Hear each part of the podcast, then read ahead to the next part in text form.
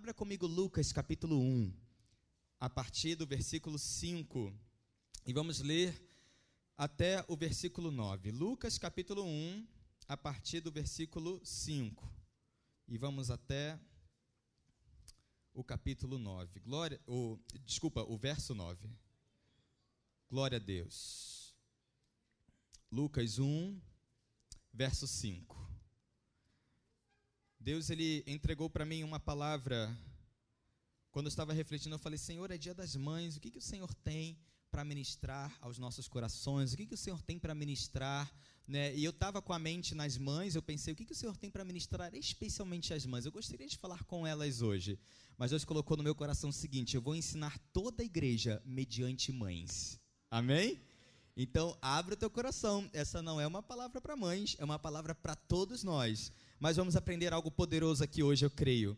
Lucas capítulo 1, versículo 5 diz assim: Na época de Herodes, rei da Judéia, havia um certo sacerdote chamado Zacarias, que fazia parte do grupo sacerdotal de Abias. E Isabel, sua esposa, também era uma das descendentes de Arão. Os dois andavam em justiça aos olhos de Deus e obedeciam de forma irrepreensível a todos os mandamentos e doutrinas do Senhor. Contudo, eles não tinham filhos, presta atenção, porque Isabel era estéril e ambos eram avançados em idade. Em certa ocasião, quando seu grupo estava de serviço, Zacarias ministrava como sacerdote diante de Deus. Ele foi escolhido por sorteio, de acordo com a tradição do sacerdócio, para ter acesso ao altar do Santo dos Santos e ali oferecer a queima do incenso. Glória a Deus. Tem muitos detalhes aqui nessa porção da Escritura que nós precisamos ficar atentos, porque, mais uma vez, eu quero lembrar você de algo. Não existe nada na palavra que não nos ensine algo. Então, se ela possui detalhes específicos né, a respeito daquilo que ela está narrando, você pode ter certeza, esses detalhes são importantes para compreendermos o princípio, para compreendermos a dimensão da grande sabedoria e do amor de Deus por nós. Então, existem alguns detalhes aqui interessantes e vamos olhar para eles. Uma das grandes responsabilidades do sacerdote, sabe qual era? Era manter o incenso aceso lá dentro do Santo dos Santos, né, o tempo todo. E ele acessava o Santo dos Santos, segundo a gente estuda, né, lá no iníciozinho da Bíblia, lá em Êxodo, quando vemos a lei mosaica sendo estabelecida, nós vamos aprender que o sacerdote ele acessava né, esse lugar duas vezes para manter esse incenso aceso. Uma vez de manhã, antes do sacrifício matinal, e depois ele retornava lá à tarde, né, para manter esse incenso aceso, né, logo depois do sacrifício vespertino. Pastor, onde eu encontro esses detalhes do que lemos em Lucas, né, com relação a esse ofício de Zacarias, a, a, a, é, é, ou, ou so, sobre essa atuação dele no Santo dos Santos? Você vai encontrar isso em Êxodo, capítulo 30, versos 6 a 8. Amém? Então eu vou ler para você, você não precisa abrir. Diz assim: O Senhor né, traz essa ordenança para o seu povo, agora já liberto, mediante Moisés: Porais o altar de fronte do véu, que está diante da arca da aliança, perante o propiciatório, que é a sua tampa e está sobre o testemunho, onde me encontrarei contigo. Arão fará queimar incenso aromático sobre o altar todas as manhãs, assim que vier cuidar das lâmpadas. E também quando acendê-las ao cair da noite, será um incenso perpétuo diante de Avé pelas vossas gerações. Por que, que nós estamos olhando para esses detalhes? Vai fazer sentido para você. Era raro que um sacerdote tivesse o privilégio de ministrar ao Senhor no Santo dos Santos. Se você estudar um pouquinho melhor sobre isso, você vai descobrir que era raro, por dois motivos. Primeiro, porque os sacerdotes eram muitos. E além deles serem muitos, como a gente pode perceber em Lucas, havia um sorteio. Então, dentre muitos sacerdotes, sorteava-se um para efetuar essa tarefa. Então, não era é, é, é era incomum, né, ou para uma pessoa, a probabilidade dele, como sacerdote, poder efetuar essa tarefa não era muito grande, era mediante um sorteio. E vale lembrar também que essa, às vezes, era inclusive uma experiência única na vida de alguns sacerdotes. Porque a palavra também vai afirmar que nem todos os que entraram nos Santos dos Santos saíam vivos, saíam com vida. Eles entravam inclusive com uma corda amarrada no seu corpo, porque se ele entrasse de forma indigna no, Santo dos Santos, o Senhor já tinha né, confirmado na sua palavra, ele não iria prevalecer ali dentro. E aí então, né, eles, quem estava do lado de fora, aguardava um certo tempo, e se percebesse que a pessoa está demorando demais a sair de lá, eles faziam o quê? Puxavam a corda. E algumas vezes a corda foi puxada com o defunto de um sacerdote, e não mais um sacerdote vivo. A gente vê isso acontecer, inclusive, com Uzá. Ele toca na arca da aliança, você vai encontrar isso em 2 Samuel, capítulo 6, versículo 7. Ele vai tocar na arca da aliança e ele vai então perder a sua vida ali. Pastor, por que, que esses detalhes são importantes? Porque nós iremos agora entender um pouco melhor o que vai acontecer com Zacarias. Em Lucas capítulo, nós estávamos no capítulo 1, versículo 7, certo? Agora vai para o versículo 10 e vamos ler juntos. Então havia Zacarias, havia então a sua esposa Isabel, Zacarias o sacerdote, e ele então, em certa ocasião, como diz o verso 9, ele estava, né, é, é, quando o seu grupo estava em serviço, Zacarias foi ministrar como sacerdote diante de Deus ele acessa então o Santo dos Santos para oferecer a queima do incenso. Verso 10: E chegando o momento da oferta do incenso, uma multidão de pessoas estava orando do lado de fora. Foi então que um anjo do Senhor apareceu a Zacarias, à direita do altar do incenso. Assim que Zacarias o viu, ficou perplexo e um grande temor o dominou completamente. Entretanto, o anjo lhe assegurou: Não tenhas medo, Zacarias, eis que a tua súplica foi ouvida. Isabel te dará à luz um filho, e tu porás o nome dele de João. Amém? Perceba o seguinte: com esse contexto dá para entender um pouco melhor o que aconteceu com Zacarias. Amém?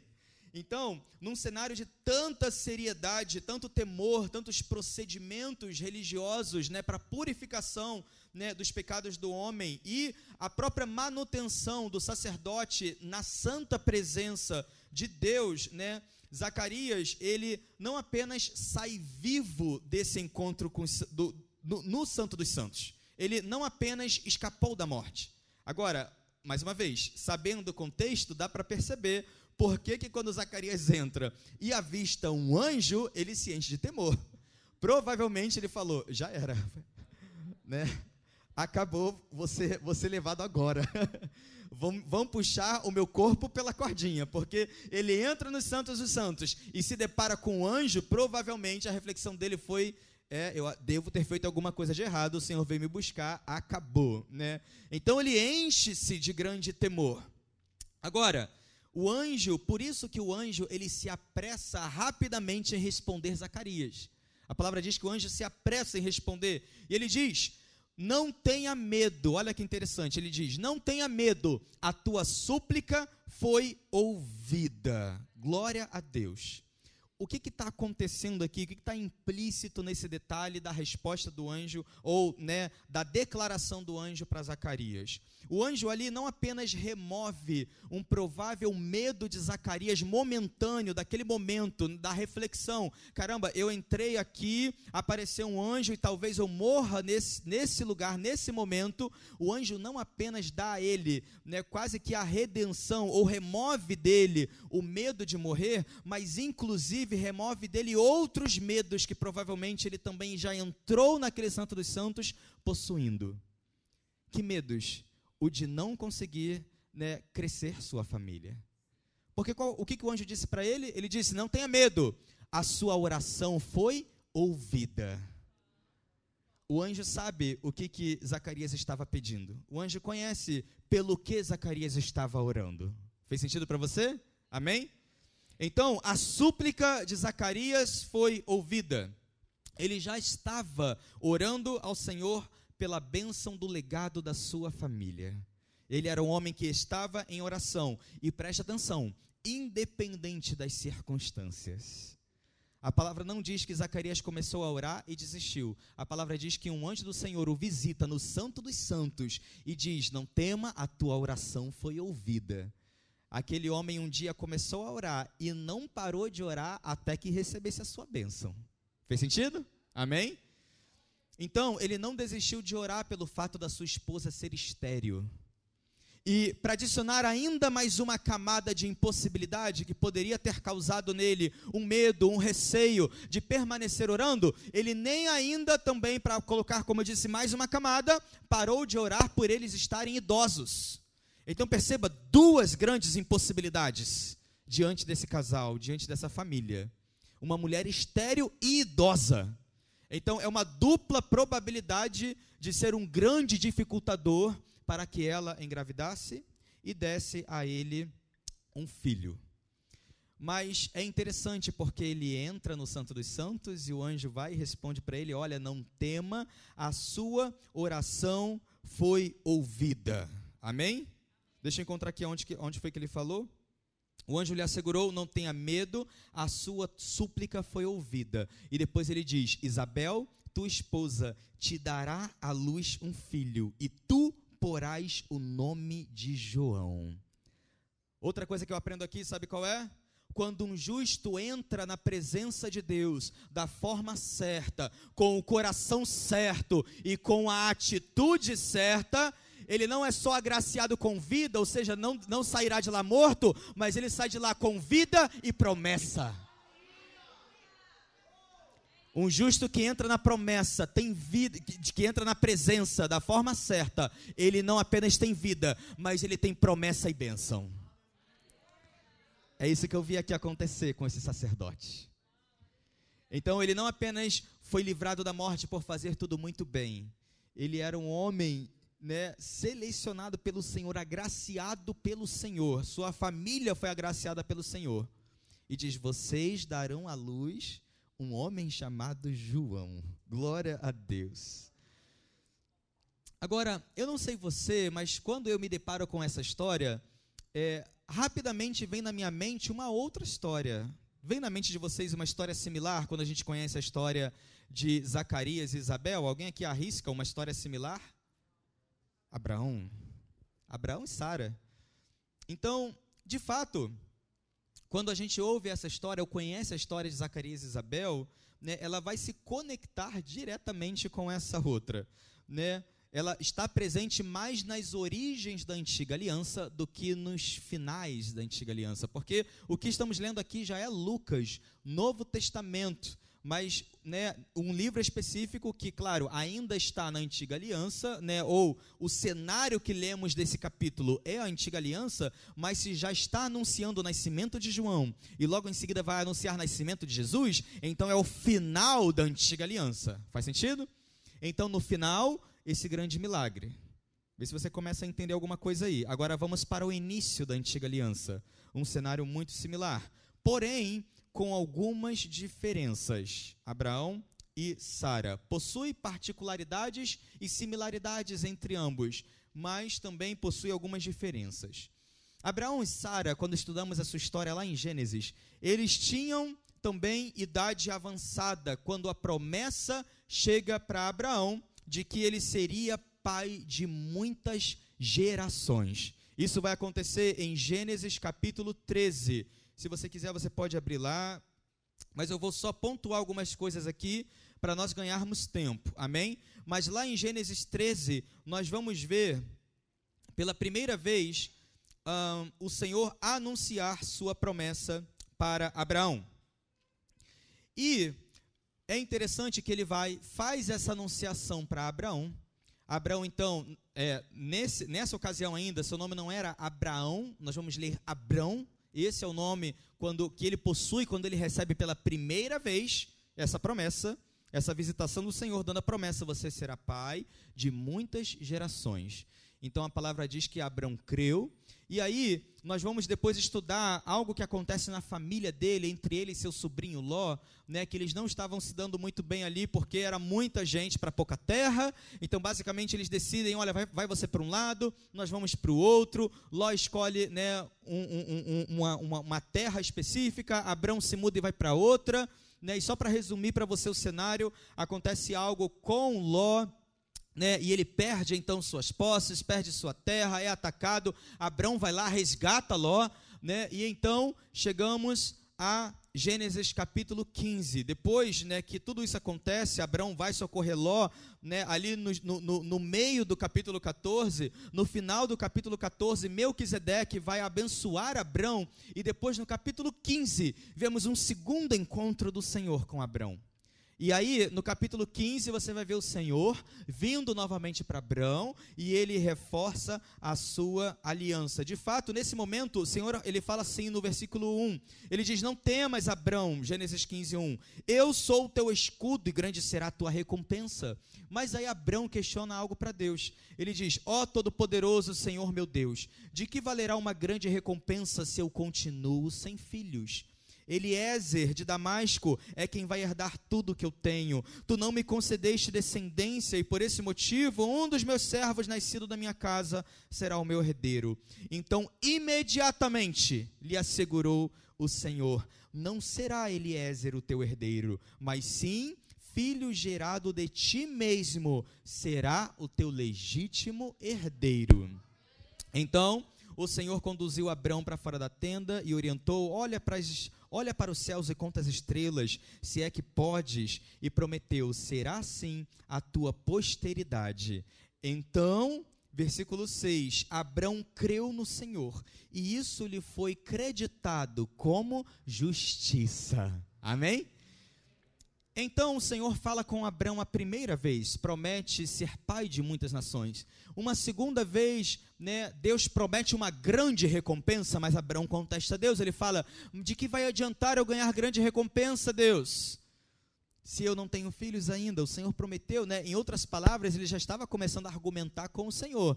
Eu lembro que o Senhor já prometeu antes, mas ainda não chegou a minha promessa. Então, de que vai adiantar grande recompensa sem que nasceu filhos e provavelmente as minhas posses vão passar para um servo e não para o meu herdeiro?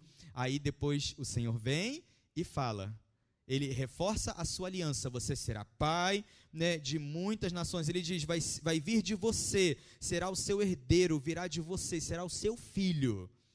E aí é interessante que logo em seguida, depois do capítulo 15, nós vamos nos deparar ou vamos nos encontrar aqui no capítulo 16. Porque o que vai acontecer no capítulo 16 é a primeira vírgula de duas que vamos olhar nessa história.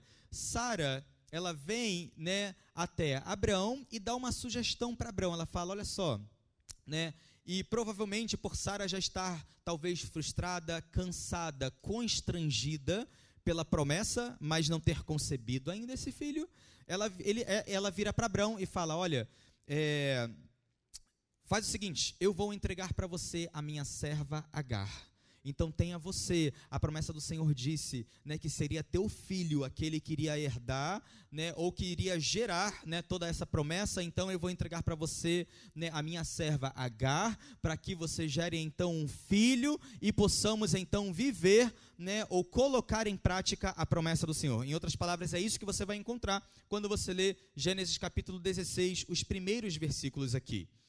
Um, mas o que Sara de fato não havia entendido ainda é que, de fato, mesmo no meio da sua impossibilidade, ela não deveria ter se considerado indigna para receber as promessas do Senhor. Ela tinha suas impossibilidades, estéreo e idade avançada mas só por causa da circunstância, ela não, não deveria ter tomado isso né, como algo que impossibilitaria ela de viver e receber a promessa que o Senhor tinha dado ao seu marido. Eu aprendo algo importante com Sara aqui. Não transmita a promessa de Deus que é para a tua vida para outra pessoa. Não transmita a promessa de Deus para a tua vida e entrega isso para outra pessoa. Amém? Não faça isso. Deus, mais uma vez, ele comunicou sua aliança com Abraão uma primeira vez em Gênesis 13. Ele diz: Você será pai de uma grande nação. Comunicou uma segunda vez em Gênesis 15. E vamos ver que ele vai comunicar uma terceira vez a sua promessa para Abraão e para Sarai. Só que aqui o Senhor ele vai fazer algo um pouco diferente das duas primeiras vezes. Porque, mais uma vez, depois da segunda vez, né, que ele comunica isso no capítulo 15, vai vir o capítulo 16, onde Sarai não vai entender que ela é, por direito, herdeira dessa promessa junto com seu marido. E então ela transmite a promessa da maternidade para outra. Agora, algo muito interessante nessa história, vou fazer uma segunda vírgula aqui, para a gente, né, eu vou sair um pouquinho do foco de onde vamos chegar, para aprendermos algo muito importante nessa história aqui. Quando você estudar o capítulo 15 com calma, em casa, não, o, o 16. Quando você estudar o capítulo 16 com calma em casa, você vai perceber que no momento em que ela entrega Agar, Agar concebe o filho ou fica grávida, já na gravidez começa a haver um desentendimento entre Isabel e Agar. E nesse desentendimento, ela então foge da sua serva, e consequentemente, se ela foge é, é, da, da, da sua senhora, se ela foge da sua senhora, ela está fugindo de Abrão também. Então ela foge deles vai para um lugar deserto e aí, sabe o que vai acontecer? Um anjo visita Agar. O Senhor vai visitar Agar. E o Senhor então visita Agar e acontece algo muito interessante, porque ainda que Sarai tivesse tentado bagunçar algumas coisas ali, nós temos um Deus que não muda. E aí existe um detalhe interessante para comprovar isso. Como sua palavra havia sido a Abrão de que ele seria pai de fato de muitas nações, ainda que o filho tivesse sido gerado no ventre errado, o Senhor vai até Agar e aí fala com Agar e ele abençoa Agar. E ele diz para Agar o seguinte: Eu multiplicarei grandemente a tua descendência, de tal maneira que não será possível contá-la. Chama ele de Ismael, porque o Senhor te socorreu em teu sofrimento. Não sei se você já conseguiu entender onde a gente chega aqui com essa vírgula. Teve então um problema entre Sarai e Agar. Ela havia fugido da convivência dos seus senhores, Abrão. Mas, meu irmão, nós temos um Deus que não muda. Amém? Se o filho pertence a Abrão, a mãe poderia até estar errada, mas o pai era certo. O filho era de Abrão, o ventre poderia ser, não ser o que Deus planejou, mas o filho ainda era de Abraão. Então, quando Deus, ele faz uma promessa, não interessa se o homem entrar e tentar intervir ou tentar bagunçar. O Deus que diz é o Deus que faz. Então, quando ele fala para o homem, o teu filho, pelo teu filho haverá uma grande nação, e esse filho vai para o outro ventre, ele teve o cuidado de ir agora até a mãe onde estava o filho de Abraão, o ventre do filho de Abraão, e diz: Eu vou falar com você, a tua descendência será grande. Nós temos um Deus que não muda nas suas promessas. Amém? Agora, por mais que o pai fosse o certo, né, a promessa da grande descendência foi mantida por causa do pai.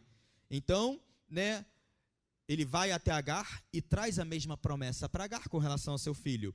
Mas porque a mãe não era a certa, o Senhor acrescenta algo para Agar.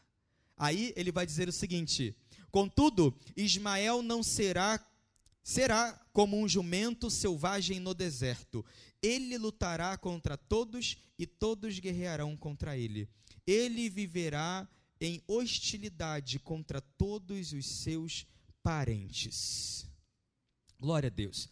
Pastor, mais uma vez, por que você está apresentando para mim todo esse cenário do programa do Ratinho, que tem quase que fazer DNA, né, para descobrir quem é o pai e quem é a mãe? É para a gente aprender um princípio especial, querido, que às vezes o crente esquece. Nós temos um Deus que não muda. Não muda a sua palavra não muda, as suas promessas são verdadeiras. Então, o que quer que esteja escrito nesse livro, nada nem ninguém terá o poder de mudar. Não existe século 20, 21, 19, 15, 50 que possa mudar as promessas e os princípios da palavra. Não existirá rei, governante, sacerdote, sociedade nenhuma que mudará as suas promessas. Nós temos um Deus que não muda. E eu não sei você, mas quando eu descubro isso, me dá uma fome, uma sede então de conhecer suas promessas. E uma segurança e uma certeza, porque eu sei que nada nem ninguém vai poder mudar elas na minha vida. Absolutamente nada e nem ninguém vai mudar as promessas de Deus para minha vida. Amém? Nós não temos o poder de mudar aquilo que ele determinou por promessa para seus filhos. Então ele olha para Abraão, faz uma promessa não interessa nem se a gravidez não deu certo, ele não muda. Amém? Glória a Deus. Agora, vamos voltar para o capítulo 17. Vamos prosseguir, desculpa, para o capítulo 17. Porque Deus, ele vai então falar, como eu disse, uma terceira vez com Abrão e com Sarai. Ele vai agora, e a gente vai encontrar isso agora no capítulo 17. Uma terceira vez. Só que dessa vez Deus faz algo diferente. Ele vai até Abraão e ele diz o seguinte: ele diz: O teu nome muda hoje de Abrão para Abraão, pois eu te faço pai de muitas nações. Eu te tornarei extremamente fecundo. De ti farei nações e reis sairão de ti. Perceba o seguinte, querido: a promessa mudou, não. Tem algo diferente que o Senhor já havia falado das outras vezes? Não, é a mesma coisa. Você será pai de muitas nações. Então, quando Deus muda o nome de Abrão para Abraão, não é para que o Senhor se lembrasse da promessa que ele fez com ele, mas para que ele se lembrasse de que ele tem uma promessa com o Senhor. E de não perdê-la de vista. É para ele ser lembrado de que a promessa que Deus havia feito, uma, duas e pela terceira vez, ela ainda está valendo. Então, olha só, eu vou mudar o teu nome, porque toda vez que alguém ter que te chamar, ou chamar você, não vai falar Abraão, vai falar Abraão. E aí você será lembrado de que a sua promessa ainda vale. Nasceu outro filho, mas não é esse o filho da minha promessa com você. Eu mudo o teu nome, porque minha promessa ainda vale. Existem homens e mulheres que já viveram um primeiro amor com o Senhor, um segundo amor com o Senhor. Receberam uma primeira promessa, uma segunda promessa, abandonaram tudo isso. Mas nessa noite o Senhor diz: Eu trago você para perto. As minhas promessas e meu amor por você ainda valem. Você tem um Deus que te ama. Nada nem ninguém pode te afastar do amor dele. Se existem pessoas que estavam aqui caminhando distantes do Senhor, hoje ele diz para você: minha promessa ainda vale, meu amor ainda vale, meu cuidado ainda vale, minha mão ainda pode estar sobre você se você se posicionar debaixo dela. Amém? Glória a Deus, conseguiu entender isso? Então ele muda o nome de Abraão não é o Senhor que tinha que se lembrar que ele fez uma promessa, não. Era Abraão que tinha que ser recordado de que a promessa está valendo. E dessa vez, aí sim, algo vai ser diferente do que das outras vezes. Deus, ele vai falar agora pela terceira vez, ele será específico a respeito do ventre da promessa, para que dessa vez não ficasse nenhuma dúvida de qual era a promessa exata do Senhor. Porque ele vai virar então no versículo 15 e vai dizer o seguinte para Abraão: A tua mulher Sarai, não mais a chamarás de Sarai, mas seu nome passa a ser Sara eu a abençoarei, e também por intermédio dela te gerarei um filho, te, do, te darei um filho, em verdade eu a abençoarei, e dela procederão muitas nações e grandes reis. Meu querido, a palavra de Deus, ela estava dizendo assim: Abraão, agora, para você entender claramente, e a sua esposa também, a promessa é para você e é para sua esposa. Serão vocês dois que terão um filho.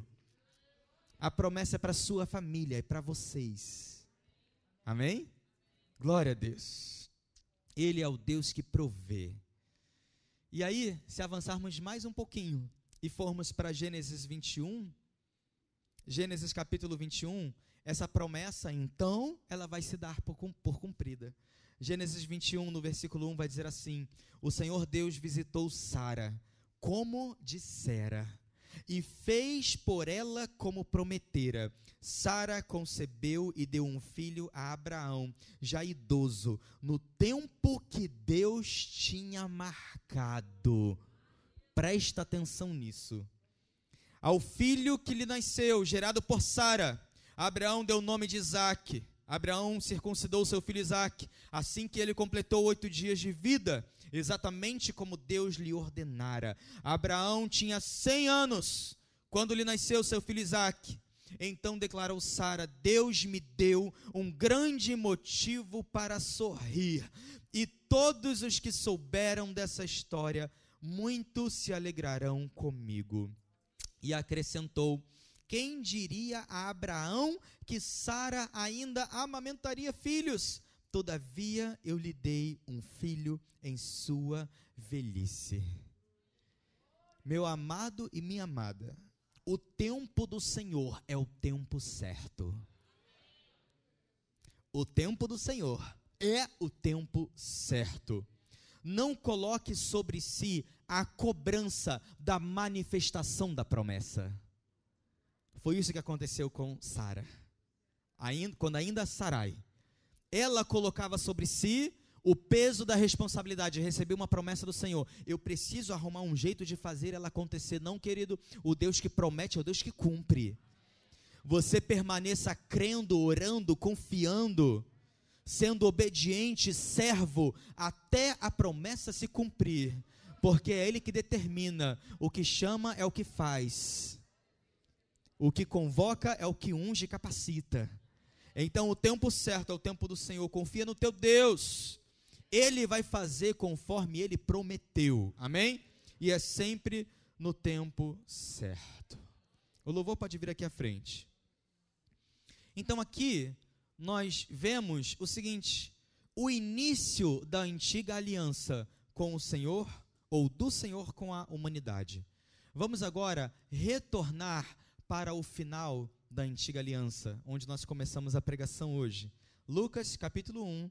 Agora vá comigo para o versículo 13 e vamos olhar para os marcos do fim da antiga aliança. Lucas capítulo 1, versículo 13. Não tenhas medo, Zacarias. Eis que a tua súplica foi ouvida. O anjo fala com ele: Isabel, tua esposa, te dará à luz um filho e tu porás o nome dele de João. Ele será motivo de grande felicidade e regozijo, e muitos se alegrarão com o seu nascimento, pois ele será grande aos olhos do Senhor, jamais beberá vinho nem qualquer outra bebida fermentada, e será pleno do Espírito Santo desde antes do seu nascimento, e conduzirá muitos dos filhos de Israel à conversão ao Senhor seu Deus. Ele avançará na presença do Senhor no mesmo espírito e poder de Elias, com o propósito de fazer voltar o coração dos pais a seus filhos e os desobedientes à sabedoria dos justos, deixando um povo preparado para o Senhor. Nos versos seguintes, nós vamos então ver que Gabriel, onde a palavra afirma o anjo que está permanentemente na presença de Deus, o arcanjo Gabriel, a palavra afirma que esse arcanjo é o arcanjo que está permanentemente na presença de Deus. O mesmo que foi até Zacarias no Santo dos Santos para anunciar né, o nascimento de João, ele logo em seguida visita Maria e fala sobre o nascimento de Jesus. Versículo 28, leia comigo. Alegra-te, muito agraciada, o Senhor está contigo. Diante de tais palavras, Maria ficou intrigada, imaginando qual poderia ser o motivo daquele tipo de saudação. Mas o anjo lhe revelou: Maria, não temas, pois recebeste grande graça da parte de Deus. Eis que engravidarás e darás à luz um filho, a quem chamarás pelo nome de Jesus. Ele será grande e será chamado Filho do Altíssimo. O Senhor Deus lhe dará o trono do seu pai Davi, e ele reinará para sempre sobre o povo de Jacó, e seu reino nunca terá fim.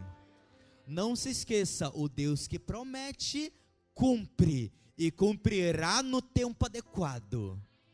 Mas ele já prometeu, o seu reino nunca terá fim. Durante aqueles dias, Maria preparou-se e saiu rapidamente em viagem para uma cidade da região montanhosa da Judéia. Chegou à casa de Zacarias e foi saudar Isabel. Assim que Isabel ouviu a saudação de Maria, o bebê agitou-se em seu ventre. Quem? Joãozinho. Agitou-se no ventre. E Isabel ficou cheia do Espírito Santo e com um forte grito exclamou: Bendita és tu entre todas as mulheres, e bendito é o fruto do teu ventre. Mas qual o motivo desta graça maravilhosa que me venha visitar a mãe do meu Senhor? Pois no mesmo instante em que a tua voz de saudação chegou aos meus ouvidos, o bebê que está em meu ventre agitou-se de alegria. Bem-aventurada é aquela que acreditou que o Senhor cumprirá tudo quanto lhe foi revelado. Essa gravidez, tanto de Isabel quanto de Maria, eram tão sobrenatural que eu não sei se você parou para perceber, mas não apenas uma promessa específica, singular foi dada para João. Que promessa? Ele seria cheio do Espírito Santo desde o ventre. Meu irmão, não se esqueça, o ser humano só teve acesso a ser cheio do Espírito depois da morte e ressurreição de Jesus. João foi o único, pela palavra, que foi cheio do Espírito Santo desde o seu nascimento na antiga aliança. Então, era uma pessoa muito específica, era um filho muito específico. E a prova disso, sabe qual é? de que ele de fato era cheio desde, desde o seu nascimento. Perceba que cada detalhe da palavra justifica tudo. Era tão evidente, ou a palavra é confirmada, ela mesma confirma que seu filho era cheio do Espírito, porque o bebê se agita. E como o bebê era cheio do Espírito, a palavra diz que Isabel também fica cheia do Espírito. E ela então, não sei se você percebeu, mas ela dá uma palavra de sabedoria. Ela diz: Você se aproxima de mim, você que carrega no ventre o meu Senhor. Ela recebe pelo Espírito a revelação de que o Salvador está no ventre da sua prima. Ela só pôde ter essa experiência porque ela foi cheia do Espírito. Deus é maravilhoso. Então ela vai, profetiza, ela dá uma palavra de sabedoria, ela fala: Bendita és tu Bendito é o fruto do teu ventre. E aí depois, versículo 46, então declarou Maria: Engrandece minha alma ao Senhor, e o meu espírito se regozija em Deus, meu Salvador, pois contemplou a insignificância da sua serva. Mas de hoje em diante todas as gerações me chamarão bem-aventurada. Porque o poderoso realizou maravilhas a meu favor, santo é o seu nome. A sua misericórdia estende-se aos que o temem, de geração em geração. Ele operou poderosos feitos com o seu braço, dispersou aqueles cujos sentimentos mais íntimos são soberbos. Derrubou governantes dos seus tronos, mas exaltou os humildes. Supriu abundantemente os famintos, mas expulsou de mãos vazias os que se achavam ricos. Ajudou a seu servo Israel, recordando-se da sua misericórdia infinita, infinda. Versículo 55. A favor de Abraão e sua descendência para sempre, assim como prometera aos nossos antepassados. Quanta coisa nós aprendemos com essas mães. Sara, Isabel, Maria. Três mulheres agraciadas pelo Senhor, com três gestações específicas para toda a humanidade, absolutamente sobrenaturais. Iniciando em Sara, e caminhando para finalizar uma primeira aliança, transicionando para uma nova aliança, mas com algumas similaridades, como podemos ver com Isabel e Maria. Essas gestações dessas três mulheres foram absolutamente imprescindíveis para que nós pudéssemos estar aqui hoje. E hoje podermos ter acesso ao nosso redentor, ao nosso salvador, a vida eterna, a perdão de pecados, a cura divina, a uma esperança que nenhuma outra pessoa pode possuir sem Jesus Cristo.